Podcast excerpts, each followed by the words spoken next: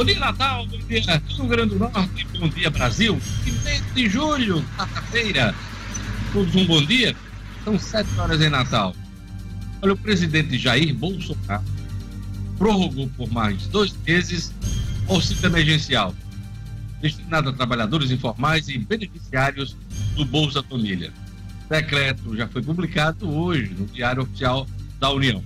Ontem, o ministro da Economia, Paulo Guedes, antecipou a prorrogação da ajuda do governo. Segundo Guedes, a proposta é que sejam pagas mais quatro parcelas em dois meses, que somarão 600 reais por mês, totalizando 1,2 mil reais. O pagamento deverá ser feito da seguinte maneira, segundo o ministro: 500 reais no início do mês, 100 no final do mês, 300 no início do mês e 300 no final do mês, assim, nesses dois meses aí de prorrogação. Bom dia, Luciano Kleiber. Essa pedra já estava cantada, mas não sabia ainda a forma. Parece que prevaleceu mais mesmo do que queria Rodrigo Maia e o próprio governo. Pois é, Diógenes. Isso, é, inclusive, a imprensa hoje traz notícias de que não está 100% batido de que serão duas parcelas de 600. O decreto, inclusive, foi publicado, ele apenas fala no valor total e não deixa ainda 100% claro de que serão duas parcelas de 600 ou se serão uma de 300, uma de 400 e uma de 500, como se imaginava aí no início, porque o, o ministro Paulo Guedes defende a, a, história do desmame. O fato é que serão R$ 1.200 a mais a serem pagos aos beneficiários do auxílio emergencial. Daqui a pouquinho a gente traz mais detalhes desses números que são muito importantes para a nossa economia. Sem aprovar nenhum destaque, o Senado da República concluiu ontem a votação do projeto de lei sobre fake news, após um vai e vem de versões e uma série de polêmicas em torno da proposta. O texto recebeu 44 votos favoráveis e 32 contrários. A matéria agora segue para a votação na Câmara dos Deputados. Bom dia, Marcos Alexandre. Bom dia, Diógenes, Luciano e ouvintes. Diógenes, a votação apertada né, para, para aprovação de, dessa, desse projeto aí contra as fake news. É um projeto que vem causando muita controvérsia, né, passou aí no Senado, agora vai para a Câmara, onde tudo pode acontecer. Né? Na Câmara a gente está vendo, inclusive, essa questão aí do adiamento das eleições, que a gente vai tratar daqui a pouco, e agora tem mais essa matéria controversa das fake news, a tentativa aí de identificar e conter essa onda de disseminação de inverdades né, que, que está sendo aí né, divulgada nas redes sociais. Daqui a pouquinho eu vou trazer os números da Covid no Rio Grande do Norte. O Rio Grande do Norte ultrapassou as mil mortes confirmadas pelo novo coronavírus. Na ronda policial, filha mata mãe com golpes de faca e marreta na zona oeste da capital. Uh, briga e disparo de arma de fogo assustam moradores em condomínio de alto padrão na Grande Natal. São alguns dos assuntos hoje, na edição de 1 de julho do Jornal 96. Hoje é dia do, de Santo Arão. Santo Arão. É aquele jogador do Flamengo, Marcos Alexandre? Vai, Arão! Será vai. que é um antepassado dele, hein? Não sei. Pois é, Santo Arão ele é irmão de sangue de Moisés, o irmão de Moisés. E hoje é Dia Mundial da Arquitetura, nesse primeiro de julho. Queria mandar um abraço muito especial para uma colega nossa, hein, Marcos Alexandre Luciano, a Celinha Freire, Célia Freire, que faz aniversário hoje, uma pessoa muito bacana. Eu tive a honra de participar com ela de uma redação, a redação da Tribuna do Norte.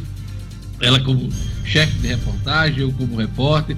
Celinha é uma figura muito bacana, muito querida e é uma colaboradora do Sebrae já há muitos anos, né? Então, aquele abraço especial para Célia Freire. E um tá abraço. Aposentada, Diógenes. Aposentou, né? Aposentou-se recentemente. É. Aposentou-se, exatamente. É. Grande abraço para ela. Ela virou. Ela se confundiu com a instituição Sebrae aqui no Rio Grande do Norte, né?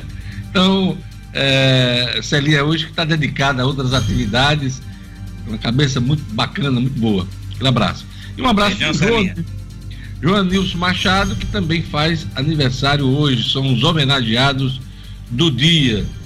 E vamos aqui aos números da Covid no Rio Grande do Norte. Olha, o Rio Grande do Norte é, ultrapassou as mil mortes confirmadas pelo novo coronavírus nesta terça-feira, ontem, né?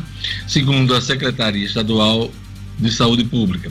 Ao todo, o estado tem 1.034 mortes pela Covid-19 desde o início da pandemia e também chegou à marca de 30 mil infectados, 30.287 infectados. Foram 94 dias de diferença entre a primeira e a milésima morte no estado. Há exatamente um mês, no dia 30 de maio, o Rio Grande do Norte tinha 300, 305 mortes pelo coronavírus. O aumento, apenas eh, em apenas 30 dias, em apenas um mês, foi de mais de 729 mortes. Ou seja, 239% eh, de aumento. É, é, Lugo, tira essa, essa trilha, por favor, que está atrapalhando aqui a leitura dos números. Pode tirar essa trilha. Vamos lá, ó, vou repetir aqui esse trecho. Há exatamente um mês, no dia 30 de maio, o Rio Grande do Norte tinha 305 mortes pelo coronavírus. O aumento em apenas um mês, apenas 30 dias, foi de mais de 729 mortes, ou 239% em relação a que o Estado tinha registrado nos meses de março, abril e maio. Casos confirmados, 30.287 no Rio Grande do Norte e, como eu já falei, 1.034 mortes.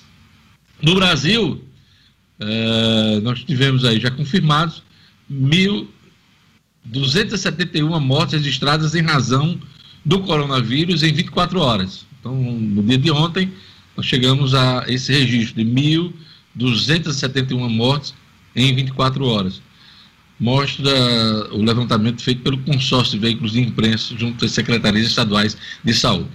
Com isso, eh, os números nacionais são de 59.656 óbitos e no número nacional é, o número de casos aí já passa de 1 milhão e 400. 1 milhão 408 mil 485 casos confirmados. No mundo, 10 milhões de casos da Covid e 513 mil óbitos. São os números, aliás, no mundo são 10 milhões e meio de, uh, de casos confirmados e de óbitos 513 mil. São os números da Covid. Luciano, vamos agora falar sobre o a ajuda emergencial, que foi prorrogada pelo governo. O decreto já está no Diário Oficial de hoje. Vamos lá. Pois é, Diogenes, esse, essa prorrogação, a princípio, deverão ser duas parcelas. O governo ainda não detalhou como será, em que datas será feito, né? se serão uh, no final de julho, no final de agosto, como vinha uh, acontecendo nas outras nas outras parcelas, né, sempre no período do final do mês. E aí, é, aqui no Rio Grande do Norte, o, o, jornal Valor Econômico hoje, inclusive, traz uma matéria muito interessante mostrando o impacto positivo do pagamento desse auxílio emergencial, principalmente aqui na região Nordeste. Né? É, claro, a região mais pobre do país é a que sente mais os efeitos positivos disso. Para você ter uma ideia, Diógenes, enquanto no restante do Brasil é, em média, o pagamento do auxílio emergencial representa, vai representar, né, ao final das cinco parcelas, algo em torno de 1,5% do PIB. Aqui na região, em todos os estados, esse percentual é mais alto. No Maranhão, ele é inclusive o percentual mais alto do Brasil. Lá, o pagamento representa 5,1% do PIB. Aqui no Rio Grande do Norte, são 3,2% do nosso PIB, algo em torno de 2 bilhões de reais, Diógenes, que estarão sendo pagos provavelmente até o final de agosto, juntando as cinco parcelas do auxílio emergencial. Não tenha dúvida, Diógenes, você e os ouvintes do Jornal 96, que este pagamento tem sido fundamental, claro, não apenas para manter a renda mínima das pessoas e até para alimentá-las, mas também, e isso também tem um ponto muito importante na economia, para fazer girar recursos e alimentar o comércio. Né? Os pequenos comércios, principalmente de periferia, das pequenas cidades, eles estão sendo irrigados literalmente por esses recursos. E eles têm uma importância fundamental para a nossa atividade econômica aqui no Rio Grande do Norte. Não é brincadeira, 3,2% do nosso PIB até o final de agosto. Somado a isso, vem aí mudança do Bolsa Família, propriamente dito, que inclusive vai ter outro nome, né, Luciano Kleber? Acaba o Bolsa Família e vem aí o Renda Brasil, eh, aproveitando até esse cadastro da ajuda emergencial, o governo federal, o governo Bolsonaro, vai tentar ampliar o número de beneficiários, né? Pois é, o Bolsa Família, para os ouvintes terem uma ideia de como isso pode crescer, o Bolsa Família tem hoje, em números redondos, um orçamento anual de algo em torno de 32 bilhões de reais. Orçamento anual. O pagamento do auxílio emergencial consumiu a cada parcela algo em torno de 50 bilhões, certo? Vejam só, por mês, né, o, o auxílio emergencial paga quase o dobro do que o Bolsa Família paga em todo um ano. E a ideia do governo né, isso inclusive o ministro Fônix Lorenzoni já deu algumas declarações, dizendo que a ideia é aproveitar esse cadastro, né, é, o, o, são quase 50 milhões de pessoas, muita gente que estava aí entre os invisíveis né, do Brasil, aquelas pessoas que não têm renda, que trabalham totalmente no mercado informal, algumas pessoas que nem documento de identidade tinham, você veja o absurdo, né? É, a gente já no século XXI e pessoas sem documento de identidade num país como o nosso. Não é pouca gente, viu? Gente sem é identidade, sem certidão de nascimento, gente que não, não, não é cidadão. Né? Se você não tem um documento, uma, um RG, uma certidão de nascimento, você não tem. Como é que você pode provar sua cidadania? Exatamente. E a ideia do governo é usar esse cadastro para beneficiar estes antes invisíveis e aí esse programa de renda mínima, claro, não vai ficar nos 50 bilhões é, ano, mas também não serão os pouco menos de 3 bilhões do renda do, do Bolsa Família, né? Algo em torno de 32 bilhões ano. A expectativa é que seja aí um meio termo, levando aí esse orçamento anual da renda mínima para algo próximo dos 60, 65 bilhões, ou seja, dobrando o que se paga hoje por ano com o Bolsa Família. Claro, espera-se o Nordeste, por suas características socioeconômicas, deverá ser a região mais beneficiada. E isso tem, né, claro, você e Marcos são papas nesse assunto, claro que isso tem um impacto político. Né? O Nordeste, não quer demais lembrar, sempre foi um reduto petista, um reduto onde o ex-presidente Lula tem uma participação muito grande, tem uma densidade eleitoral muito grande, e isso tem o interesse, claro, do presidente Jair Bolsonaro de fazer uma penetração maior neste público. Inclusive, tem uma pesquisa hoje do jornal Folha de São Paulo que mostra que 49% das pessoas que recebem auxílio emergencial consideram o governo Bolsonaro ruim ou péssimo. uma das metas do governo Jair Bolsonaro é exatamente diminuir esse percentual e ganhar mais simpatia dessas pessoas, pegando elas pelo, pelo ponto mais sensível de hoje, o bolso. Temos novidades na reforma da Previdência aqui no Estado, a Assembleia começa a se movimentar. Marcos Alexandre.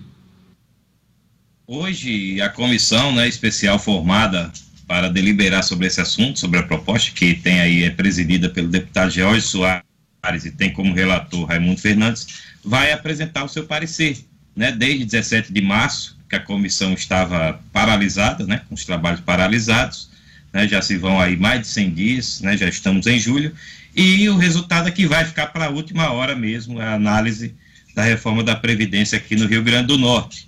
Né? Hoje vai haver a apresentação do parecer do deputado Raimundo Fernandes, que é o relator, e a partir daí a comissão encerra seus trabalhos, né? praticamente duas ou três reuniões, desde que foi criada em março, e, e a questão passa para o plenário.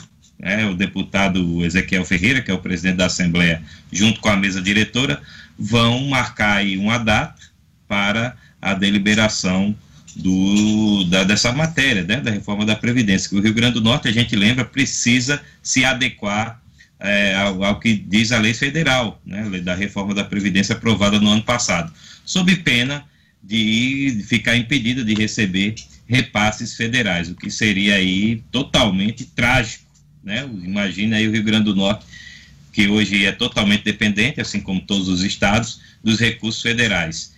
Então, Diógenes, é, hoje vai haver essa novidade aí da reforma da Previdência. Os deputados vão começar, vão ter que avançar forçosamente nessa questão, porque tem até 31 de julho. E aí um detalhe, é, essa questão da reforma da Previdência, essa proposta de reforma que o governo enviou e que a Assembleia está analisando, vai praticamente, né, assim, deve ser inevitável que seja analisada por via remota porque ontem a Assembleia é, prorrogou aí a suspensão das atividades presenciais. Então deve ser mesmo no, pelo, pela via da videoconferência, né, da videochamada que os deputados devem analisar essa matéria. Pois é, e a gente aqui no Jornal 96 vinha estranhando exatamente essa falta de movimentação uh, dos deputados estaduais nessa questão da reforma da Previdência. Nós temos um prazo até 31 de julho para que o Estado do Rio Grande do Norte faça a sua adaptação, adequação, para não perder certificado, transferências uh, obrigatórias da União, constitucionais, né? A gente tem esse prazo, tem esse prazo e os deputados estavam ali sem tratar da questão diretamente. Agora parece que eles resolveram, de uma vez por todas, enfrentar a questão, inclusive no plenário. E acho que até o final do mês nós teremos essa, essa votação concluída, Marcos Alexandre. É a sua expectativa? É, Jorge, tem, tem que ser. O deputado Jorge Soares, que é o presidente da comissão especial, inclusive é, admitiu ontem que estava esperando uma sinalização aí do governo federal, de repente para prorrogar esse prazo. Mas né, nós noticiamos aqui no Jornal 96 semana passada que até agora a sinalização do governo federal, da Secretaria Especial da Previdência, né, ligada aí ao Ministério da Economia, é de que não haveria prorrogação, não, não deve haver. A tendência é de que seja mantido realmente esse prazo de 31 de julho. E então o, o Rio Grande do Norte, que é um dos sete estados que ainda não, não fez sua, sua reforma da Previdência, precisa se adequar. É isso. Amanhã, eu vou deixar um dever de casa aqui para Marcos Alexandre, para ele trazer aqui os principais pontos da reforma da Previdência Estadual. Né? Essa coisa ficou um pouco perdida no tempo, no espaço. Sim. Amanhã vamos trazer aqui os pontos principais, os mais polêmicos desta reforma que desagrada boa parte dos servidores. Nós tivemos, inclusive, o, o Fórum Estadual dos Servidores dividido ao meio. Né? por conta dessa proposta, dessa mudança. O governo tentou um entendimento com as categorias, não conseguiu, e eh, agora os deputados vão ter que. Recuou um pouco, né, Jorge? O governo recuou um pouco, né? Cedeu muito, um pouco, mas não tudo. Mas muito pouco, né? E mesmo é. assim, boa parte da, dos servidores não aceitou eh, a proposta do governo. Então, amanhã vamos trazer os principais pontos da reforma da Previdência aqui. Fica esse dever de casa, Marcos Alexandre. Vamos nessa. Eu queria mandar um abraço aqui para o Antônio José, Antônio José, o Fábio Bezerra, um abraço aqui para Vanusa Santos, um abraço também para a Sueli Teixeira, Luiz Carlos Horácio, Maria das Graças Dantas, o Wanderson das Quintas, um abraço para toda essa turma, o Lélio Cavalcante também, que está acompanhando o programa pelo Facebook. Lugo Dias, bom dia. Quem é que está acompanhando pelo WhatsApp e também Lembra pra gente o número do ouvinte, vai lá. Bom dia para você, Diógenes, a todos os, os, amigos do Jornal 96, aos ouvintes. O nosso número, a nossa central para você ligar.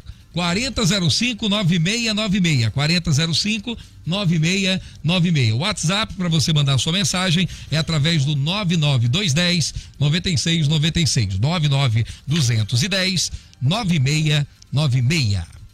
99210 9696. Pois é, esse aí é o telefone e também o WhatsApp do Vamos aqui para as manchetes dos principais jornais. O Agora RN, que está de cara nova, né? Tá sem aquela cozinha vermelha, tá com a cor azul agora, né? Azul e cinza. Manda aquele abraço aí pro Alex.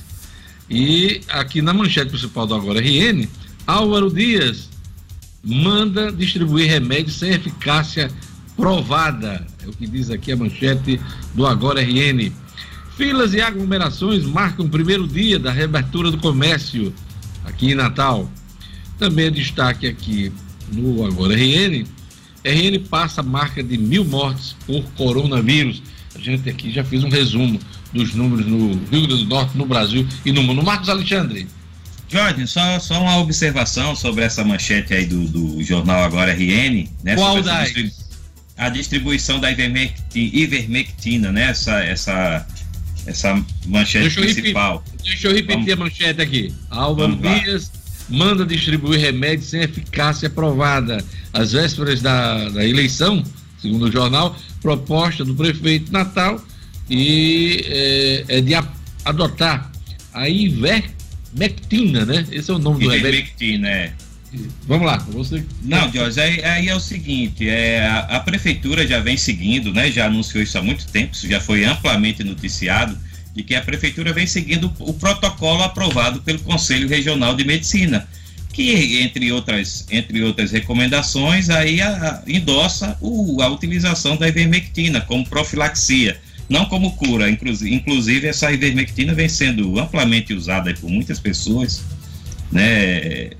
Eu, inclusive, já usei também, embora não tenha, como uma forma de prevenção, não tenha, graças a Deus, aí sido contagiado pela Covid, mas, mas utilizei. Então, é, o, o CREMERN, que é o Conselho Regional de Medicina, recomenda esse uso dentro da, profilax, dentro da profilaxia, como, como uma prevenção, uma espécie de e, e, a prefeitura, o prefeito anunciou essa medida aí na segunda-feira, na entrevista coletiva, dentro de um plano aí de abertura de, de, um centro exatamente de profilaxia e tratamento, que vai contar com a participação de médicos, de enfermeiros, né? Vai ser instalado lá no ginásio Nélio Dias. Então, não vai ser assim uma distribuição sem critérios. As pessoas vão ser submetidas a uma consulta e os médicos que considerarem que essas pessoas precisam usar o medicamento, aí sim será, será recomendado. Não vai, vai ser passado por uma triagem, uma análise, não vai ser uma distribuição sem critério. Né? Então, é preciso fazer essas observações para que essa situação esteja bem esclarecida.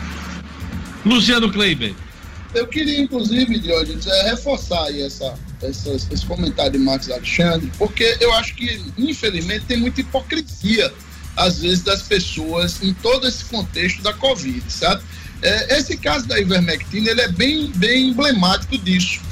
Quase todo mundo de hoje, das classes mais altas de Natal, tomou ivermectina. Com quem você conversa, todo mundo tomou. Por quê?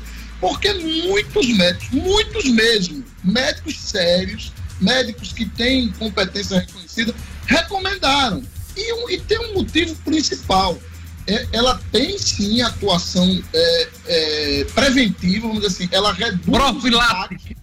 É, mas é mais que profilática, porque ela reduz, se o caso de você ter a, a doença, ela faz com que os, os, os é, sintomas sejam mais leves, tá certo?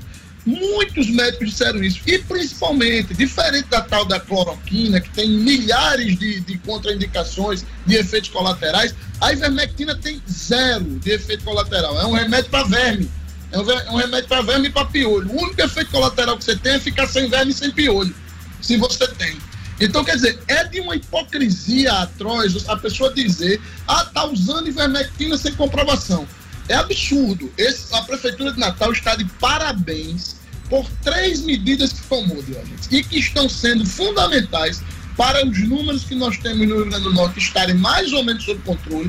A gente não teve um pico muito grande aqui de crescimento da, da doença e a gente está conseguindo reabrir, é, dar início à retomada das atividades econômicas. O primeiro foi a construção implantação do hospital de campanha. O segundo foram as testagens na Arena das Dunas e no Nélio Dias. E agora essa implantação desse centro lá de, de, de cuidados com as pessoas. E a prefeitura está montando isso exatamente na área da cidade que é mais problemática, onde os índices são mais altos. Então, ah, porque está em ano eleitoral, olha, eu acho que a gente precisa parar de hipocrisia. A gente precisa parar de procurar chifre em cabeça de cavalo. O que é bem feito, o que está sendo bem feito, precisa do nosso aplauso, assim como o que está sendo feito errado merece nossa crítica, é minha opinião. É, essa questão de estar no ano eleitoral, ela tem um, um problema, né?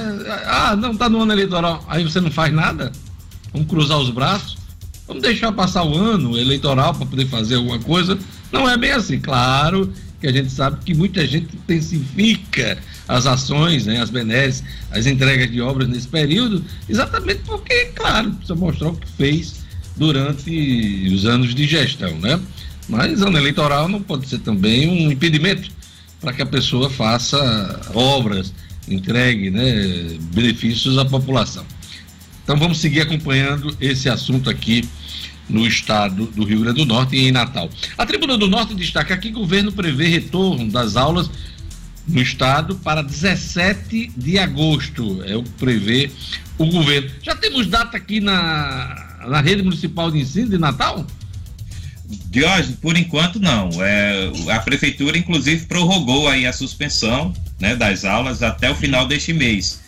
Né? Mas eu particularmente acredito que é uma tendência realmente, vamos torcer, né, claro, para que a situação da, da Covid aqui no estado e em Natal né, continue caindo, né, como vem, vem sendo né, projetado aí, que realmente sofra uma queda durante esse mês de, de julho, para que realmente os alunos possam voltar às atividades, né? A gente já já está reabrindo aí a tá economia. confirmando o que, por exemplo, a Alessandra Luquezzi, coordenadora Sim. da Vigilância Sanitária, disse na semana passada que o Rio Grande do Norte já tinha atingido o pico, né? E que Isso. os números iriam cair, não só de casos, mas também é, de mortes, apesar ainda, claro, do momento preocupante. Nós não podemos sair, ah, não, tá tudo bem. Parece que estamos no platô, né? Isso. aquele, aquele platô Aquela linha de estabilidade, né? É. Então, Jorge, é. E continuemos assim. A gente pois é. Tenha outro pico aí de, de casos, né? É a expectativa. Já, já estamos aí reabrindo gradualmente a economia, né? Então está na hora de colocar esse assunto das escolas em pauta, sim. Mais do que nunca, Diógenes e Marcos, é importante a gente lembrar aquela célebre frase de Winston Churchill, né? O preço da liberdade é a eterna vigilância. A gente tem que se lembrar que a Covid continua aí e a gente Sim. precisa continuar vigilantes. Gostei da citação de Churchill é. no nosso programa, viu? Coisa de estadista, hein, Marcos Alexandre? É, aí é outro patamar. Sempre surpreendendo. É flamenguista, né? É do nosso é. time. Olha, a Tribuna do Norte também destaca aqui: comércio demite 1,9 milhão em três meses, né? Essa é uma notícia ruim, a gente destacou ao longo desse período aqui, e muita coisa vai piorar ainda. Esperemos que não, né? Reforma da Previdência no RN, parecer será lido hoje, aquilo que o Marco Alexandre já nos adiantou agora há pouco aqui. Vamos lá, rapidinho, jornais aqui. Ah, o Globo traz aqui uma sua manchete principal. Ministro, rapaz, que coisa, é, uma, é mais um vexame desse governo. Ministro, por cinco dias, Decotelli deixa o Ministério da Educação, o Carlos Decotelli. Currículo falso derrubou o professor reitor do ITA, é um dos cotados. Deixa eu ver o nome aqui do reitor do ITA, que é o Instituto. É Anderson. Aeronáutico, né? Anderson é... Nogueira, alguma coisa assim. Anderson Correia. Correia. Anderson Correia que é o nome que tem aí, que conta com o apoio da ala, da ala militar.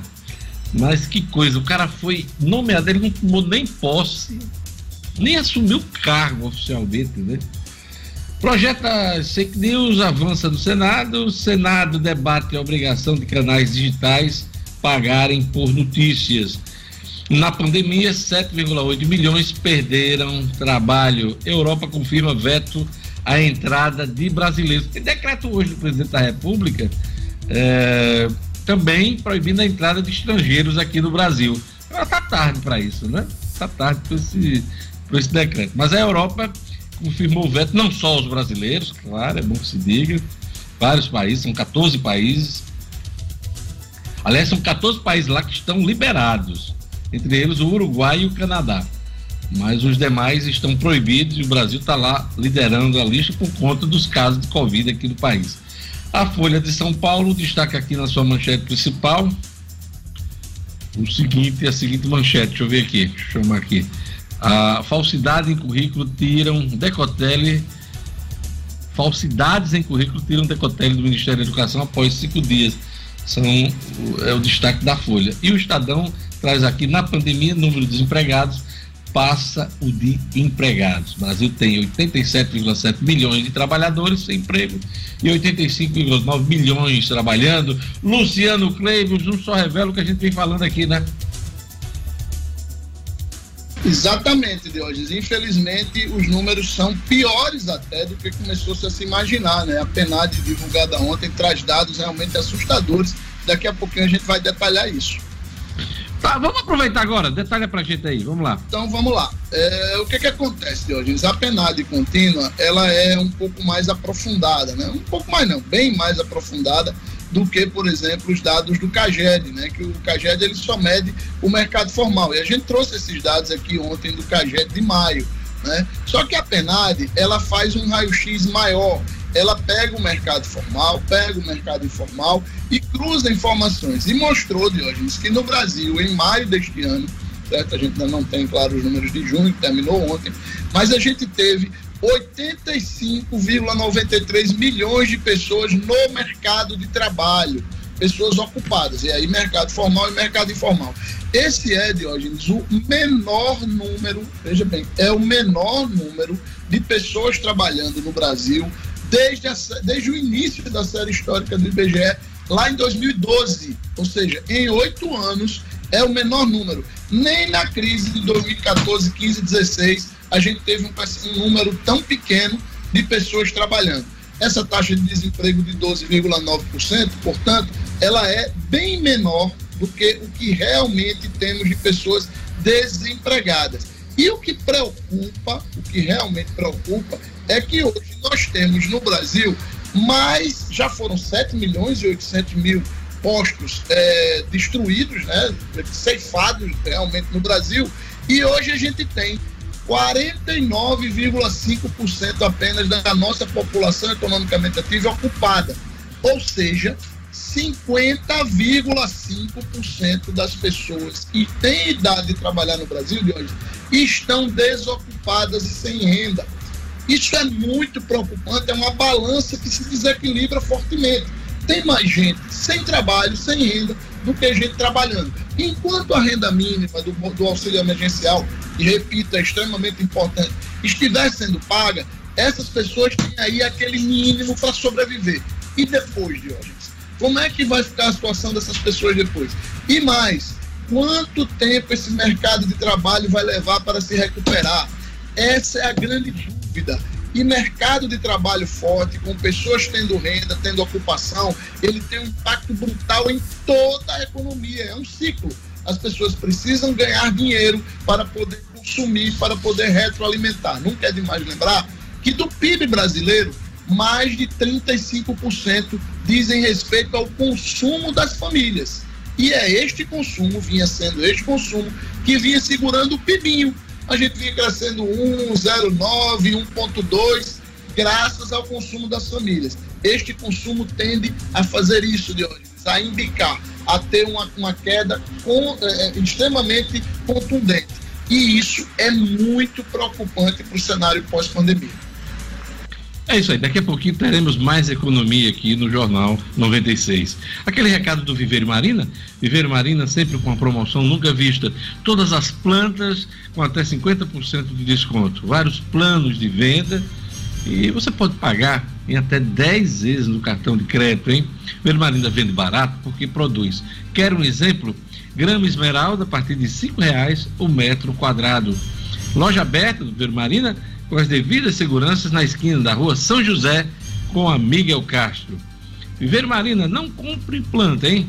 Sem antes fazer o orçamento no Viveiro Marina. Viveiro Marina, a grife do paisagismo. Todas as plantas com até 50% de desconto. Vamos agora à previsão do tempo no Rio Grande do Norte. Informações da Clima Tempo. Previsão do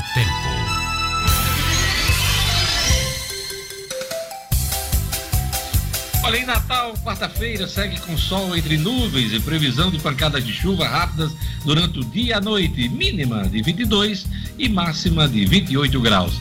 Em Macau, dia de sol entre nuvens, mínima de 24 e máxima de 33 graus. Em Ipanguaçu, previsão de sol com algumas nuvens, chove rápido durante o dia e a noite, mínima de 25 graus e máxima fica nos 34 graus. Em Guamaré, quarta-feira de sol e temperatura abafada. Chove rápido à tarde e à noite, mínima de 25 e máxima de 34 graus.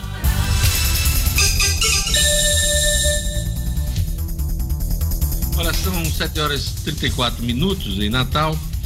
Eu queria fazer um registro hoje de pesado, falecimento, de um amigo que faleceu ontem, o pai da minha comadre Cláudia Rocha a morte de seu Hélio Vasconcelos da Rocha. Seu Hélio, um dos carnavalescos aqui da nossa cidade, né? Ele que durante mais de 30 anos, por mais de 30 anos, organizou um dos carnavais mais populares aqui na nossa região metropolitana de Natal, o Carnaval da Ridinha.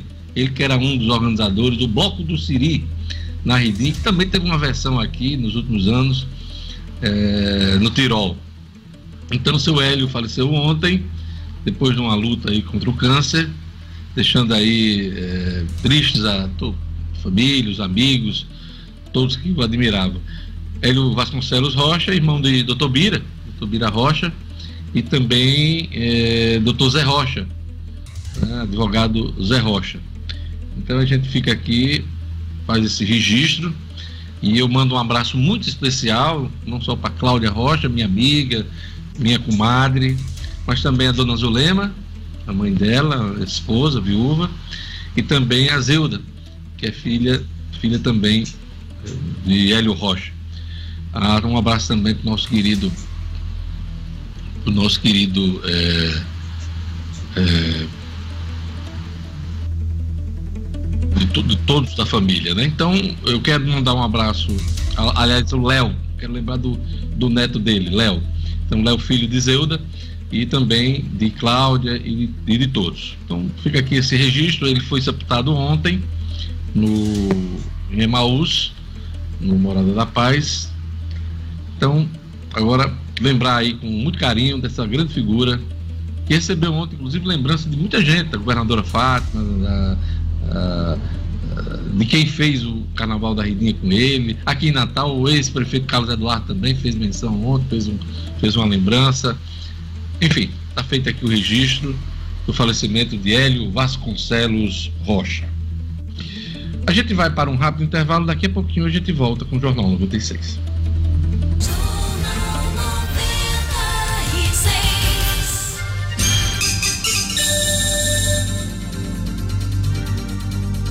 São 7 horas e 37 minutos. Vamos a para nossa ronda policial. Jovem que assassinou a mãe é indiciada por homicídio qualificado. Os detalhes com Jackson Damasceno. Polícia com Jackson Damasceno, o da massa. Oferecimento Ótica Ideal. Compre seus óculos escuros ou de grau das melhores marcas em até 10 vezes no cartão. Temos convênios com empresas e associações. Facilitamos seu exame oftalmológico. Ótica Ideal. Nosso ideal é fazer você feliz. Edifício Barão do Rio Branco 5. Telefone 3201 6797. Sigam também nossas redes sociais. Olá, bom dia a todos que fazem o Jornal 96. Bom dia ao nosso público. A garota Heloísa, de 18 anos, foi presa em flagrante, levada pelo pessoal da divisão de homicídios, onde foi ouvida e contou tudo aos policiais, da mesma forma que o fez em um vídeo que viralizou na internet. Ela disse que bebeu e cheirava pó, cocaína desde o sábado e que ao chegar em casa às quatro da manhã encontrou a mãe bebendo também.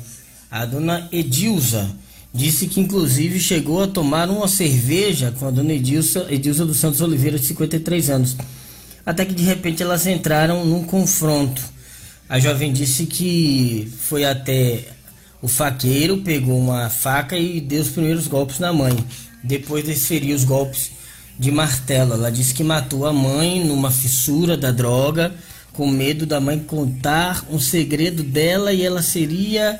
Esse segredo faria com que ela fosse torturada por uma facção. A Heloísa, a garota, foi indiciada por homicídio qualificado, quatro qualificadoras, são aqueles agravantes, né? Motivo torpe, o meio cruel do assassinato, enfim. Deve passar por uma audiência de custódia e vai responder pelo homicídio. Está à disposição da justiça deve permanecer presa. Briga e disparo de arma de fogo assustam moradores em condomínio de alto padrão aqui em Natal. Pois é, a confusão aconteceu durante a tarde em um condomínio de luxo, ali no final da Ayrton Senna, região de Nova Parnamirim. É, eu conversei com um oficial do terceiro batalhão de polícia militar, que é o batalhão que cobre ali a região, e ele me contou que um rapaz teve um ataque de fúria, não se sabe o motivo ainda, e passou a arrebentar o carro de um vizinho com um martelo. E começou a causar avarias no veículo. Só que o dono do carro estava com uma visita em casa, que é tenente-coronel da Polícia Militar. Um tenente-coronel eh, identificado como Assunção.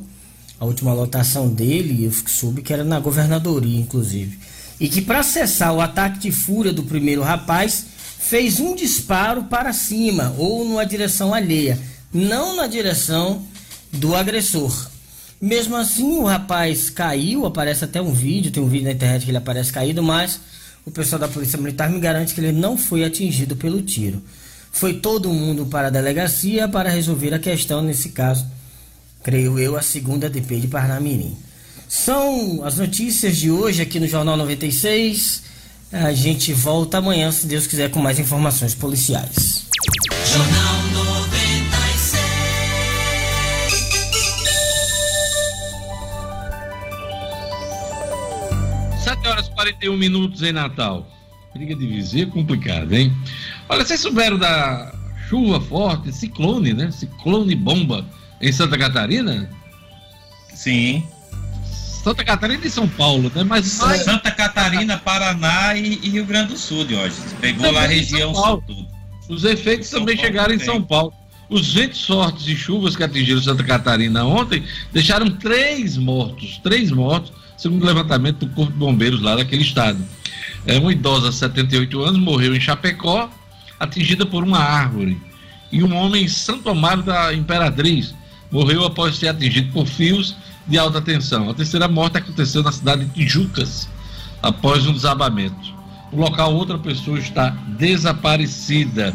Segundo o levantamento da Defesa Civil em Santa Catarina, 25 municípios foram atingidos no estado e os bombeiros atenderam a 900 ocorrências. A Defesa Civil relatou que ventos chegaram a 120 km por hora uh, no litoral catarinense. Olha que eu vi algumas imagens aí pela, pelas redes sociais impressionante, árvores no chão, o vento, coisa de, é, de furacão na Flórida, hein?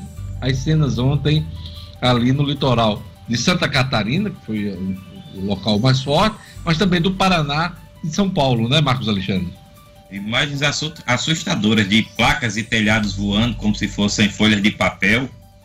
Ah, fios, né, sendo a descarga de fios elétricos e enfim. No Paraná, por exemplo, Paraná foram 400 solicitações de ocorrências por conta de queda de árvore, de galhos, vias públicas danificadas e terrenos particulares. É, não tivemos registro de mortes no Paraná. Então, o, o, vamos dizer assim, o epicentro da crise desse, desse ciclone foi em Santa Catarina. A previsão do tempo nessa região é que os ventos fortes vão continuar. Vamos esperar que não seja tão forte como, como ontem, né, Marcos Alexandre? Marcos, vamos aqui para mais um assunto aqui da sua agenda aqui. É, você chama para a gente que o CNJ, que é o Conselho Nacional de Justiça, mudou lista tríplice para escolher desembargador do TRT aqui no Rio Grande do Norte, que é o Tribunal Regional do Trabalho. Aliás, sempre tem disputa acirrada para uma vaga de desembargador. É quem não queria. Vamos lá. Pois é, Diógenes, desde o ano passado essa questão vem se arrastando, inclusive vai completar em agosto um ano, né? Deve, deve, aí, deve completar esse aniversário aí. É o quinto o... constitucional dos advogados, né? Essa Exa vaga. Exatamente. A OAB tem a prerrogativa de indicar agora esse desembargador, elegeu aí seis nomes, né? Uma lista sextupla no ano passado encaminhou para o TRT e o problema ocorreu quando chegou na votação do Tribunal Regional do Trabalho local, aqui do, do Regional do Rio Grande do Norte, da 21ª região. É, na lista sexta, foi votado em primeiro lugar, né, com quase a unanimidade dos votos, o advogado Marcelo Barros. Né, ele foi votado em, em primeiro lugar, com ele não teve problema. O problema foi na votação do segundo nome, porque chegaram empatados né, entre os membros do tribunal os nomes da advogada Marisa Almeida e do advogado Eduardo Rocha.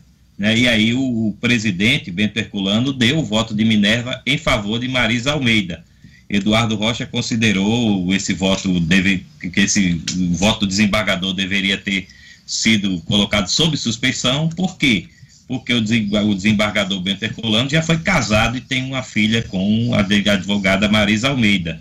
Então estaria aí sob, sob suspeita, já foi sócio, né? E levou essa questão, ele né, é, considerou que foi prejudicado nessa votação, levou a questão para o CNJ, o Conselho Nacional de Justiça, que né, passou esse tempo todo sem analisar a questão e analisou ontem. E aí, por ampla maioria dos votos, né, o relator desse caso lá no CNJ foi o, o conselheiro André Godinho, né, André Godinho considerou que o Eduardo Rocha tinha razão e que e anulou o voto do, do desembargador Bento Herculano, presidente do TRT local. Com isso, é, né, terminou empatada a votação entre Eduardo Rocha e Marisa Almeida, e Eduardo Rocha foi incluído na lista, que agora vai ser tríplice, foi incluído na lista pela, por a questão de idade. Eduardo Rocha é mais velho do que, do que Marisa Almeida. Então, Marisa Almeida passou a ser incluído no terceiro, na votação que terá que ser feita agora pelo TRT para a escolha do terceiro voto. Terceiro voto que no ano passado havia sido definido em favor aí do advogado Augusto Maranhão Filho, que né, foi o maior prejudicado nessa história. Né? Ele sai da lista vai ter que se submeter Olha, a uma nova a... votação do TRT. A, a, nova votação só vai ser para o terceiro nome que vai compor essa só lista para o tríplice. terceiro nome. Então, a, o que já estão garantidos nessa lista tríplice são quais são os advogados? Marcelo Barros e Eduardo Rocha. Esses dois já, já estão confirmados, segundo o entendimento do CNJ. Mas é aí, Diógenes, aí quem, quem se considerar prejudicado, Augusto Maranhão, por, por exemplo, a Eu própria acho vai render, isso, isso, ainda Exatamente. vai render, ainda, com certeza. Há né? possibilidade de nova judicialização ao STF, por exemplo, ao Supremo Tribunal Federal. Então, está imprevisível isso aí, por esse entendimento do CNJ, se não houver novos recursos judiciais, fica faltando só a indicação do terceiro nome, que aí deve ser feito pelo TRT, e sem a participação do desembargador Bento Herculano. Olha, uh, faz tempo que vocês me escutam falar sobre o Cicobi, hein? Sobre o quão importante é o cooperativismo financeiro. Agora, então, mais do que nunca é hora da gente falar também daqueles que estão verdadeiramente preocupados com a retomada dos negócios e com a nossa economia, a economia local. Quando pensar em escolher qualquer produto ou serviço financeiro, maquineta, boleto bancário, seguro e aplicações, não pense muito. Valorize o Cicobi como seu parceiro prioritário. Valorize quem valoriza o que é daqui. Na agência do Cicobi, no Partage Norte Shopping, o gerente, aliás, a gerente Celiane, no Portugal Center, Denivaldo, no Centro de Convivência da UFRN, EDEIA, e agora a mais nova agência do Cicobi, ali na Abel Cabral, cuja gerente é Galiza. Pois é, são os gerentes do Cicobi aqui em Natal. Cicobi, a gente não pode dar as mãos nesse momento, mas a gente pode sim, juntos, fazer a diferença. Cicobi, conte com o Cicobi. Vamos lá, Luciano Kleiber. Diógenes, só uma, uma informação para que nessa, nesse, nessa citação que a gente faz ao Cicobi, a gente corrige uma, uma, um detalhezinho. É, Galiza, gerente lá da, da Abel Cabral, é um homem. e a gente ah, é sempre homem. diz aqui a, a Galiza, mas é o Galiza, tá? Então tá bom. O Galiza, tá feito. Denivaldo até, Denivaldo que é gerente lá, né? ele tinha até mandado, porque às vezes a gente fala a Galiza, né? Mas é o Galiza. Tá bom, Galiza. Então, desculpe, a gente tá falando aqui. Parceiro de primeira hora nossa, né? O, o Cicobi. Ainda bem que você me fez entender. Galiza, me desculpe, não estava trocando os gêneros. tá feito o registro aí. É isso aí. O importante é contar com o Cicobi. Vamos lá, Luciano Kleber. Agora você. Vamos chamar você aqui. A PNAD contínua mostra que a crise fez mais estragos no mercado de trabalho do que se imaginava. A gente está com os números de desemprego aí nas manchetes dos jornais nesta terça-feira, aliás, quarta-feira, primeiro de julho. Vamos lá.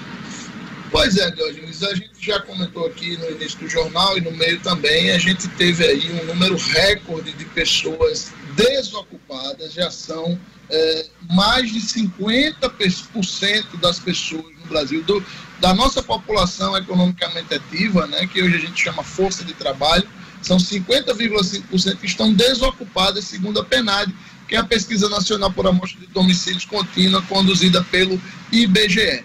E esta PNAD mostra o seguinte, Diógenes, ela mostra exatamente que essa queda, né, hoje nós temos, é, foram são 85,93 milhões de pessoas ocupadas, o menor número de pessoas ocupadas desde o início da série histórica, lá em 2012. Você vê o, impacto que a crise da Covid está tendo na nossa economia. Nem naquela crise aguda dos anos de 2015 a 2016 a gente teve um número tão baixo. É, são 12,9% de desemprego.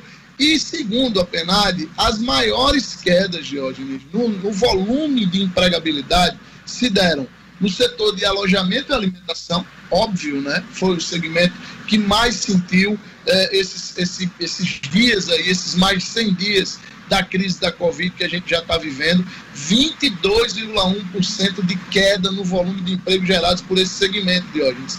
Atrás dele, o setor de serviços domésticos, Diógenes, 18,7% menos de emprego o setor de construção com 16,4% e o setor de comércio com 11,1% completam essa lista de queda no setor, no, no, na empregabilidade, tá certo, hoje? Apenas o setor dos 10 segmentos pesquisados pela PNAD, apenas o segmento de administração pública, saúde e educação teve um aumento na sua empregabilidade nesse período até maio, 4,6% mais de empregos gerados, mas, claro, insuficiente para gerar, para é, é, mitigar toda essa esse rombo aí no mercado de trabalho que traz consequências de médio e longo prazo para a nossa economia. Olha, amanhã uma dica para você acompanhar, um bate-papo legal sobre o jornalismo profissional, hein? Pois é, a convite de Julisca Azevedo, jornalista, as boas aqui em Natal, o blog da Julis, que a gente vai debater junto com Cledivânia Pereira, o jornalismo profissional na era da fake news. Fake news que está aí, inclusive gerando discussões no Senado, no, na Câmara dos Deputados. Nós temos hoje uma discussão do, dos grandes grupos de mídia no mundo inteiro também, inclusive anunciantes deixando de colocar, por exemplo, propaganda em alguns em alguns algumas plataformas por conta exatamente da fake news, né? Não tem eleição. Então, amanhã, 15 horas, né? No canal do YouTube, blog da Julisca TV, a gente vai bater um papo sobre fake news, eh, os reflexos disso no jornalismo profissional. Então, não perca, eu, a convite de Julisca Azevedo, eh, vamos conversar com Cledivânia Pereira, a gente vai bater um papo legal sobre comunicação. Luciano Kleber tem uma dica para incentivar as compras locais. Luciano. Mais do que nunca a gente tem que valorizar as empresas que são da nossa terra, Diógenes. E eu, sempre que preciso resolver alguma questão de saúde, eu procuro a Unifarma. Até porque ela está presente onde a gente mais precisa, são mais de 650 lojas no Rio Grande do Norte, Paraíba e Pernambuco, sempre com aquele atendimento personalizado e o melhor, preço baixo de verdade. Quando precisar de uma farmácia, se liga nessa dica aí. Lembre-se da rede que cuida da saúde do Rio Grande do Norte. Lembre-se da farmácia amiga. Unifarma, uma farmácia amiga sempre perto de você. Olha, as instituições decidem continuar sem atividades presenciais até o fim de julho. Marcos Alexandre.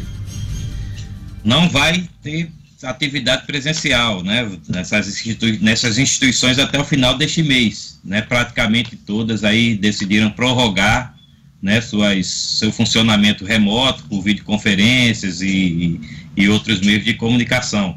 Né, estão aí nessa lista a Assembleia Legislativa, né, vai ficar até 31 de julho fechada, né, a gente inclusive já citou isso aqui na questão da reforma da Previdência, que pode ter que ser votada aí via remoto, né, via, via videochamada, e uh, também estão nessa linha aí o Tribunal de Justiça, Ministério Público, Defensoria Pública, Tribunal de Contas do Estado. Nada, nada desse, nenhuma dessas instituições vai abrir suas portas antes de 31 de julho, é o que está determinado ontem. A Câmara Municipal de Natal também vai prorrogar sua suspensão das atividades presenciais, né? Porém, a Câmara optou por estabelecer esse fechamento, digamos assim, até o dia 15 deste mês, portanto, aí mais duas semanas, podendo após isso, de repente, se for, se for assim considerado pelos vereadores, voltar às, às atividades normais. Por enquanto, não.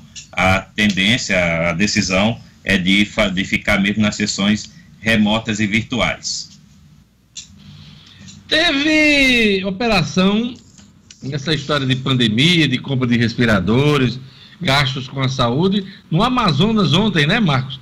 O governador do Amazonas foi alvo de busca e apreensão de documentos, tanto na casa dele como no gabinete, na governadoria lá do estado do Amazonas. O governador Wilson Lima, do PSC. Esse Wilson Lima, ele está complicado, exemplo do colega dele do Rio de Janeiro, porque até processo de impeachment foi aberto na Assembleia do Amazonas, né? Pois é, e esse caso aí gerou também a prisão da secretária estadual de saúde do Amazonas, né? É, enfim, essa, essas suspeitas que estão recaindo sobre alguns gestores de que, né, de, de compras superfaturadas, de fraudes na compra de aquisição, principalmente de respiradores para utilização aí nas ações contra a pandemia, contra a Covid-19. Além dele, do Wilson Lima, que é do Amazonas, já tivemos operações contra Jade, aliás, Helder Barbalho, que é o filho do Jader, né, senador pelo estado do Pará, Helder, que é governador do Pará, e tivemos operações contra o Wilson Witzel, no Rio de Janeiro. É bom lembrar que os governadores do Nordeste também estão aí em, tendo que explicar a compra de respiradores é, numa empresa lá na Bahia. Virou caso de polícia, inclusive por denúncia do próprio consórcio do Nordeste. Mas cada governador do, do Nordeste é, sofrendo essas, esses questionamentos, inclusive com procedimentos não só no Ministério Público, mas também nos tribunais de contas dos estados, Marcos Alexandre. E no Superior, e no Superior Tribunal de Justiça, né? Já, o processo já subiu lá para Brasília para que seja analisado também. Por enquanto, a gente né, precisa destacar que não há nenhuma denúncia formal, está tudo sendo apurado por enquanto, né? Porque o, a, o principal questionamento né, que se faz sobre essa compra do consórcio Nordeste é que foi pago antecipado né, para uma empresa que depois se verificou, né, e aí também uma falha, que não foi feita uma, uma filtragem anterior, de que a empresa só tinha, não tinha nem um ano de atividade e só tinha emitido uma nota fiscal, ou seja, uma empresa que não tinha condições de, claras de prestar esse serviço, de entregar esses equipamentos. Recebeu adiantado, né, e aí tudo está sendo apurado para que né, sejam feitos aí os devidos Tá, mas é, é, bom lembrar e ressaltar que a denúncia partiu do próprio consórcio, isso, né? Isso. Os governadores do Nordeste quisessem esconder alguma coisa, tal. Não, eles mesmos denunciaram essa empresa, né? Que, é, que fez essa, essa uh, que se prontificou a atender. Agora, no caso lá do, do Amazonas, Marcos e Luciano, a empresa era empresa de vinhos, pô. De vinhos vendia vinho, passou a intermediar a, a compra desses equipamentos. É, e teve e tem uma história, né, Deus, que ela recebeu por um valor e no dia seguinte ela repassou, né, com uma diferença de quase 500 mil reais, é, o, o, a mesma compra que ela fez, né, para o governo. Então, é, é, esse, daí realmente é algo que precisa ser apurado. A, a, a, num primeiro momento, que se imagina que a empresa de vinhos era uma importadora, talvez tivesse mais facilidade no momento emergencial de trazer esse material de fora, mas, mas isso precisa ser muito bem explicado. E, olha, deixa mas desmoraliza, mas desmoraliza o gestor. Claro, claro, Coisa, claro. né? Precisa explicar. Diógenes, por falar em explicar, deixa eu dar um recado aqui para os nossos ouvintes que estão todos indóceis, perguntando para o Gerlane Lima. Gerlane hoje está numa consulta médica, está bem, muita gente preocupada, perguntando se ela está doente, alguma coisa. Mas Gerlane está numa consulta médica, não é isso, Diógenes? E deve, deve retornar amanhã ao nosso jornal. Pois é, que bom. É, olha, estou lendo aqui que o Datena desiste mais uma vez de disputar a eleição em São Paulo. Toda eleição, já há cerca de 10 ou 15 anos, Datena coloca o nome dele para ser ou prefeito ou governador de estado. Aí começa, aí pesquisa, não sei o que, daqui a pouco ele sai da disputa. Mais uma vez, ele sai da disputa da eleição municipal em São Paulo. O grande apresentador, Luiz da Atena, José Luiz da Atena, em São Paulo. Não? Me parece ah, que ganha São Paulo com essa notícia. Marcos, é verdade. Mas Marcos ele devia desistir disso, né, pô? Ele. É. Existe tanta, forma de, de aparecer, né? No mínimo tem uma falta, no mínimo tem uma falta de convicção dele, né, sobre o que quer. Eu acho que ele faz sucesso como, como apresentador do, do programa policial. Acho que ele já, devia continuar aí na, na seara dele. Já deixar, tem deixar uma grande audiência, né? Até uma é. grande audiência, né? Pois é. Esse negócio de, é. de, de, ser prefeito, governador de São Paulo, ele de, devia deixar para outras pessoas. Parece que não é muita praia dele, não. Ah, ah, os mais profissionais, né? Olha, a gente iniciou a edição de hoje falando, e é bom lembrar, que o governo prorrogou o auxílio emergencial por dois meses. Auxílio emergencial de 600 reais. O valor vai ser esse, 600 reais, mas o governo estuda a possibilidade de fazer pagamentos parcelados, mas dentro do mês. O mês vai ser de 600 reais. Mas o Ministério da Economia, ele, ele pensa em fazer pagar 500 no início, completa os 100 ainda dentro do mês. Isso também no mês seguinte, né, Luciano? É isso que está ainda em estudo por parte do ministro Paulo Guedes. É, tem uma série de questões aí bem burocráticas, sabe, Diógenes? A primeira, você destacou aqui semana passada muito bem, é que se fosse alterar o valor de cada parcela, precisaria de uma nova votação no Congresso, já que o que está autorizado é um auxílio no valor de 600 reais. Se fosse alterar, mesmo mantendo o valor de R$ 1.200 que o ministro Paulo Guedes aceita de, é, redistribuir, é, precisaria dessa, dessa votação no Congresso. Então, mantendo em 600, não precisa, já se ganha muito aí na questão burocrática. O outro ponto, Dionis, é o seguinte: é uma questão de fluxo de caixa do governo.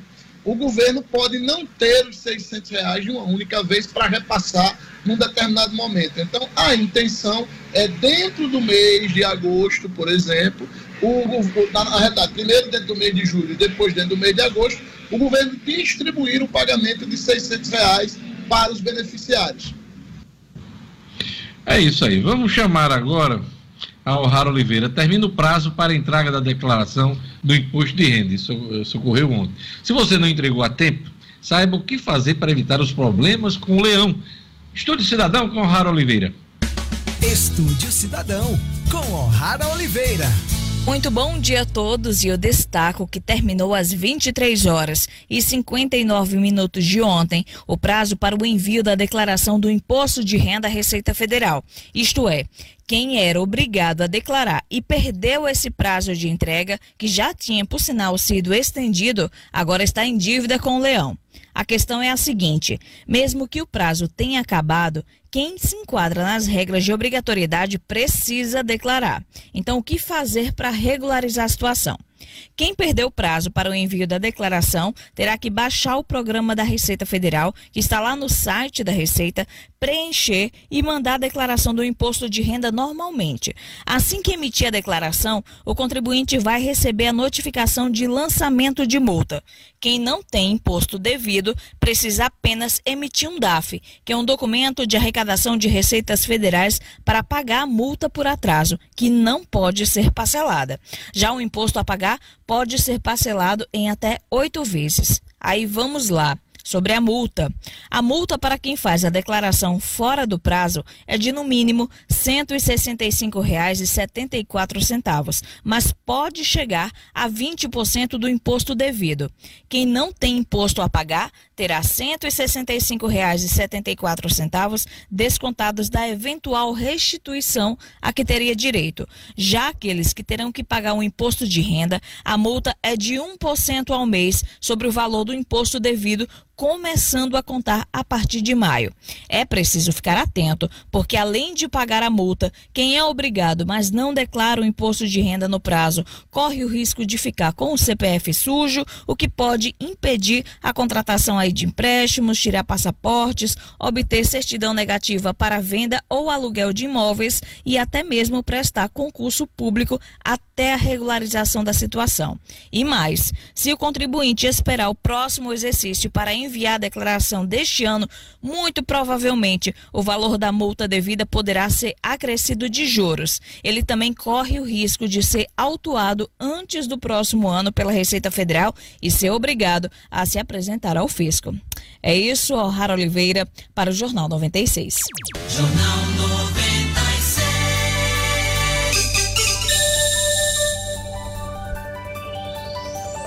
São 8 horas e 5 minutos. A Câmara deve votar hoje o adiamento das eleições, após negociações para reforçar a caixa das prefeituras. Né? Os deputados do Centrão recuam e não devem barrar a mudança. Marcos Alexandre, acho que sai hoje esse adiamento. Tem cheirinho no ar, não é só do cafezinho que eu já estou sentindo, não, aqui em casa, nem, nem só do Flamengo que joga mais tarde.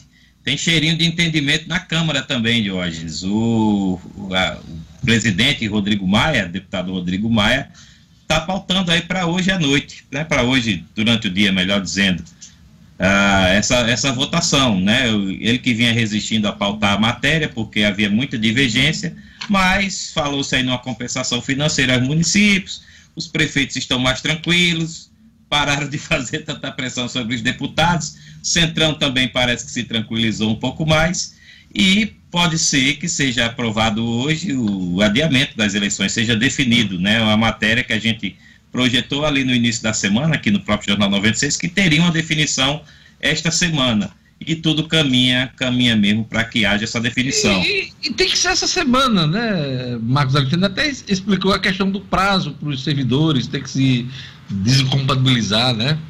Então Uma é preciso definir exatamente a, a data da eleição, né?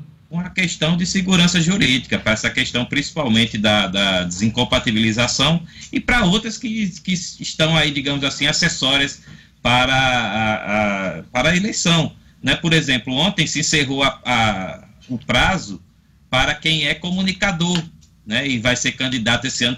Teve que se afastar já ontem por uma questão de segurança. Se a proposta. Se a quem está fora, do... inclusive, o pessoal está comentando aqui nas redes sociais, quem está fora é o Luiz Almir, nosso colega aqui é, 96 tem... FM, que teve que se afastar. Ele, ele que é vereador, candidato à reeleição, e precisou se afastar. Temos o caso nosso aqui na 96 do vereador Luiz Almir. Nossa, você também? Você também? Não, nosso da 96, da 96, estamos na 96. E aí, Diógenes, é quem, se esse projeto da Câmara, por exemplo, for aprovado de acordo com o que já aprovou o Senado, Luiz Almir teria aí até 11 de agosto para apresentar o programa, né? Porque já haveria prorrogação um do prazo. jeitão assim de, de líder do governo, né? talvez até presidente da, da Câmara Municipal. Diógenes. Eu ele passa credibilidade, né? Eu diria, eu diria que ele, ele tem aquele perfil, Diógenes, é, do político que iria ser encantador do público feminino, entendeu? Não, e aí juntaria isso. Já vem a intriga, ó, já vem a intriga. que ele passa, entendeu? Eu acho que qualquer coisa que ele se candidatar, ele se elege. Ele, já vem, já vem a intriga. Ele poderia ser encantador de serpentes, né? Não, Ei, não, não, não, foi, não, não. Daquelas articulações pesadas, ele chegar, convencer as pessoas, né? A... Não tem aqueles políticos, né, que, que o público feminino gera uma empatia maior com o público feminino. Garibaldo, tá? Garibaldo quando aparece, a, a turma faz lindo, lindo. Os maiores absurdos. Eu queria mandar um abraço para o nosso querido senador, ex-senador Garibaldo Alves Filho. É verdade, ele chega nos comícios e tal, aí a galera enlouquece. Lindo, lindo. É um cara muito bom, mas lindo ele não é não. Mas, Diógenes, minha, minha pretensão é realmente continuar fazendo parte da bancada do Jornal 96, sob a sua liderança, e tentar passar a credibilidade para os nossos ouvintes. É, a gente tá minhas pretensões. Aqui, do, Marcos, a gente está dizendo que você vai ser candidato. Eu estou dizendo assim, você tem o um perfil daquela, daquela figura líder do governo, né? Por exemplo, não, já é Luciano notícia, Luciano Pereira, mais provocador, ele tem cara de líder da oposição. É, com certeza. Ele é talhado para a oposição. Rapaz, é só intriga, só sai intriga aí. Eu não sei se isso é bom ou ruim. É bom, é um talento, é bom.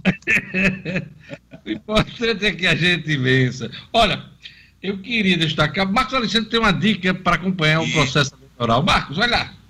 Pois é, Jorge, essa dica, né, para quem quer ficar aí totalmente por dentro do que há de mais atual em matéria de regras eleitorais, que estão aí, inclusive, sendo discutidas na Câmara, como a gente noticiou há pouco. E aí a pedida para ficar por dentro é o livro O Processo e o Direito Eleitoral, do advogado e escritor Kennedy Diógenes, a obra já é uma referência do gênero Diógenes, porque trata de maneira simples, mas completa, os principais temas do direito eleitoral, desde a sua construção histórica, seus conceitos e suas normas mais recentes definidas pela última reforma política.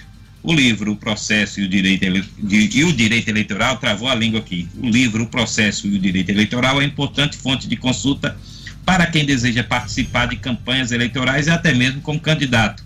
O livro escrito pelo advogado Kennedy Diógenes está à venda pela internet no site www.oeleitor.com.br. Mostra o livro, o livro está lá atrás, mostra o livro. O livro está aqui, sempre consulta. Depois tá eu quero uma adicional por esse, né, esse detalhe, né, Luciano Kleber? Mostra o livro, mostra o livro. Já tô com o meu aqui, o meu já está aqui. Você também já tem o seu, Jorge. Então, quem quiser adquirir também é só ir lá. Não precisa dizer que mandou para mim, não. Não, não. Você já tem o seu autografado pelo, pelo autor. É, gente, é o seguinte, eu queria destacar aqui um, um, um, um texto do Bernardo Melo Franco no Globo, que ele faz uma menção aos entregadores, entregadores de, desse período agora de pandemia, né? E ele relata aqui que apesar deles terem sido, estão sendo ainda, né? Muito requisitados, a turma não teve nenhum ganho com isso continuam ganhando menos, tem que trabalhar mais, esticaram o horário de trabalho. E hoje, é, eles têm uma associação, vão fazer um movimento nacional aí, por melhores condições de trabalho. Luciano Cleiro, não sei se você viu esse texto aqui, do, do Bernardo Melo Franco, e é interessante isso, né? Tem, tem algumas empresas pagando menos de cinco reais por deslocamentos curtos para esses entregadores. A gente imaginou que os camaradas estavam ganhando mais, né? Mas a reclamação, pelo contrário. E outra coisa, a precarização do serviço. Ele conta aqui a história de um motorista que foi atingido por um carro, ficou um mês sem trabalhar, teve que pagar o prejuízo da moto e não recebeu. E os caras trabalham de domingo a domingo os entregadores. Então, não custa nada, viu? Você que está me escutando agora e pede comida todo final de semana, além de pegar a, mercadoria, dá uma gorjeta para esses camaradas. É dois, três, cinco reais que ajudam, ajudam muito a esses entregadores. Luciano Kleber. Pois é, Jorge, esse movimento está previsto aí para hoje, né? Em média, esses entregadores dizem que recebem, de, recebem de 4,50 a 7,50 por entrega, né? E aí eles estão querendo um reajuste. Eles querem, é, é, eles dizem que hoje, a, em média, eles estão recebendo de 50 centavos a um real por quilômetro rodado. E dizem que querem, precisam de um reajuste nesse valor. Eles falam aí entre 1,50 e 2 reais por quilômetro rodado e querem que seja estipulado já pelos, pelos aplicativos um reajuste anual, uma espécie de gatilho, né? E, ou então é, uma negociação é, caso a caso pelo quilômetro rodado. É, o, o, os, os, entregadores também reclamam que é, algumas políticas das empresas estão bloqueando alguns entregadores, na, no entendimento deles, de maneira indevida. E eles também pedem que os aplicativos entreguem EPIs, né? luvas, máscaras, para que eles possam trabalhar. É, basicamente, o mercado né, de entrega de comida, principalmente, que é onde está, estão a maioria desses entregadores, ele hoje é dominado por, por iFood, Rappi e Uber Eats. Né? São as três principais plataformas de, de entrega de comida. Agora, interessante, eu tenho empresas aqui que eu tenho comprado né, ao longo desses meses de pandemia, a taxazinha que eu pago é de, 15, de 10 a 15 reais. 10 a 15 reais. Se os cabas estão recebendo 4,50, pelo amor de Deus, né? Então, pois é, de, de, é tem, tem, que, tem que ser revisto realmente, algumas coisas têm que ser revistas. Agora é importante também, Jorge, a gente lembrar o seguinte: está é, acontecendo com os entregadores mais ou menos o que aconteceu com os motoristas de Uber. É um excesso, um, um, um, volume muito grande de oferta de entregadores, exatamente por causa da precarização do mercado de trabalho. Tem e a, a turma está sem emprego, Luciano Kleber. O tem que fazer uma coisa para botar as pessoas de casa. As pessoas estão desempregadas e estão recorrendo a esses artifícios. Então, é, é, essa lei, Dionis, é uma das leis mais, mais duras que existem na, na humanidade, a lei da oferta e da procura. Se você tem muito entregador é, disponível no mercado, naturalmente o preço pago por aquela mão de obra vai cair, infelizmente. Agora, é importante também que esses aplicativos, Diógenes, prestem atenção nos veículos que esses, esses entregadores utilizam. Não é raro, é, a gente que mora em apartamento quase nunca vê isso, porque geralmente a gente já encontra com o entregador dentro do condomínio ou até na própria porta da nossa casa. Mas quem mora em casa, e eu tenho relatos de amigos que veem o entregador chegar, é cada vez mais comum que eles cheguem em veículos completamente precários, motos quebradas, com, com barulho, com, enfim, horríveis os, os veículos. E isso, claro, também aumenta a insegurança desses entregadores. Marcos tem uma coisa a complementar, né? Ah, sendo embaixo com o que vocês disseram, só acrescentar, Diógenes, você falou aí que paga taxa de 10, 15 reais, quer dizer, as taxas já são altas, pelo jeito é repassado pouco, e, e, os próprios valores dos produtos também são mais altos do que normalmente, porque já tem uma taxa embutida aí da empresa. Ou seja, a empresa está ganhando, às vezes, duplamente, triplamente em cima da entrega. Né? Então, é, é justo, eu considero justo esse movimento dos entregadores. O, é, Luciano falou em lei da oferta da, da procura. Todo mundo na tela aí, para a gente encerrar o Jornal 96. É, eu vi aqui um, um apelo de uma moça que nas redes sociais é Suvaxoneide o nome dela. O comércio pode não abrir, mas dia primeiro, que é hoje, eu vou abrir o meu chinim. Eu não aguento mais não. Já são 100 dias com ele fechado. Aí a outra, até que enfim, uma outra moça aqui. E a outra, amém. Precisamos trabalhar e já estamos com tudo pronto para receber nossos clientes. Mas é bom. Eu não sabia que tinha esse apelido chinino. Suvaxoneide, né? Isso é que eu chamo oferta e procura, viu, Luciano Kleber? É, é um mercado muito pujante, viu, dentro desse mercado. Pois é, e tem uma moça aqui que chega e diz, tá de brincadeira, né? Botem a foto como realmente está o Alecrim. E a senhora governadora aparece e se manifesta uma vez. Ninguém aguenta mais seu jogo de esconde-esconde. e a outra diz: Olha, eu não quero saber. Eu vou reabrir o. O senhor ficou, foi sério agora. Ah, meu Deus do céu, quanta hipocrisia. Vamos lá. Seu destaque hoje, Luciano O destaque hoje, hoje é que o, os números da PNAD mostram que a gente, pela primeira vez, desde 2012 a gente tem mais pessoas desocupadas do que ocupadas no Brasil e isso projeta uma, uma retomada muito difícil para a nossa economia no curto e no médio prazo, Diogenes. O destaque sovaco sondei diabo. sovaco sondei diabo, chininho nesse primeiro de julho. Meu destaque hoje não vai, não vai terminar o jornal hoje. Diga, vai não, vai não, vai não, vai não. Diga, Marcos Alexandre, seu destaque, cadê o Após o vaccinador, após três meses parado, a Comissão Especial da Assembleia vai votar aí, vai colocar, vai apresentar o parecer, melhor dizendo. Após três meses paralisados, o vaccinador tirou um pouquinho a concentração aqui. Após três meses parado, a Comissão Especial. Vamos lá. Todo mundo sério, todo mundo Encerrou. sério. Vamos lá. Não, peraí, todo mundo sério. Luciano Kleber, seu destaque. Meu destaque é que pela primeira vez desde 2012 o mercado de trabalho tem mais gente desocupada do que ocupada no Brasil, o que projeta uma retomada cada vez mais difícil no curto e no médio prazo para a nossa economia. Marcos Alexandre. Após três meses de paralisação dos trabalhos, a Comissão Especial da Assembleia Legislativa vai apresentar o seu parecer sobre a reforma da Previdência. E o meu, Sovaco Soneide, vai abrir o chininho nesse primeiro de julho. Até amanhã, gente. Obrigado, Luciano. Obrigado, Marcos Alexandre. Obrigado, é, Kleber. Nosso querido Lugo Dias. Voltamos aí com toda alegria. Jornal 96. Tchau. Até amanhã.